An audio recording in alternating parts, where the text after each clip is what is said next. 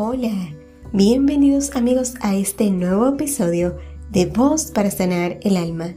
Mi nombre es Nicole Curiel, autora y speaker de este podcast que cada semana te ayuda a conectar con tu interior para así sacar de ti una mejor persona. Y el tema de este viernes se titula ¿Cómo salgo de la rutina? Y es que uno de los enemigos del éxito es la falta de entusiasmo. Y habitualmente las personas pierden el entusiasmo cuando caen en la rutina. Algunos la llaman hacer las cosas de forma automática. Y no quiero decir que las rutinas son malas o que sean buenas. Todo dependerá de la mirada y el entorno donde te desenvuelvas. Y lo que sucede muchas veces es que cuando entras en una rutina pierdes el entusiasmo y no disfrutas la vida.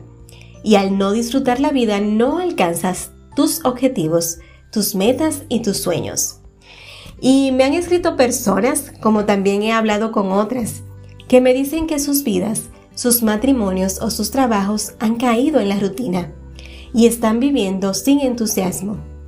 ¿Y eres tú de esas personas que dicen estar cansadas, aburridas, desilusionadas o fastidiadas?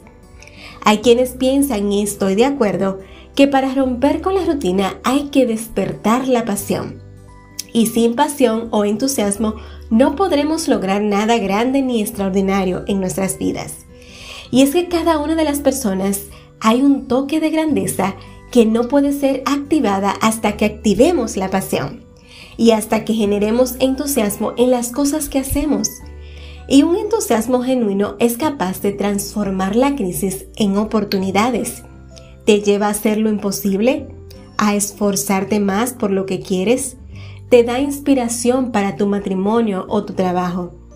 Y una persona entusiasta puede superar todos los obstáculos o circunstancias que se le presenten en el camino.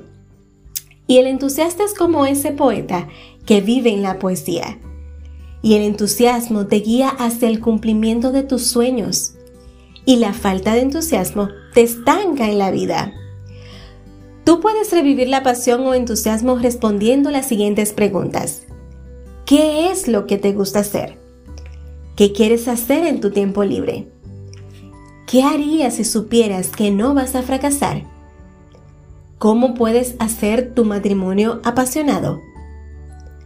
¿Cómo puedes hacer de tu trabajo un lugar divertido?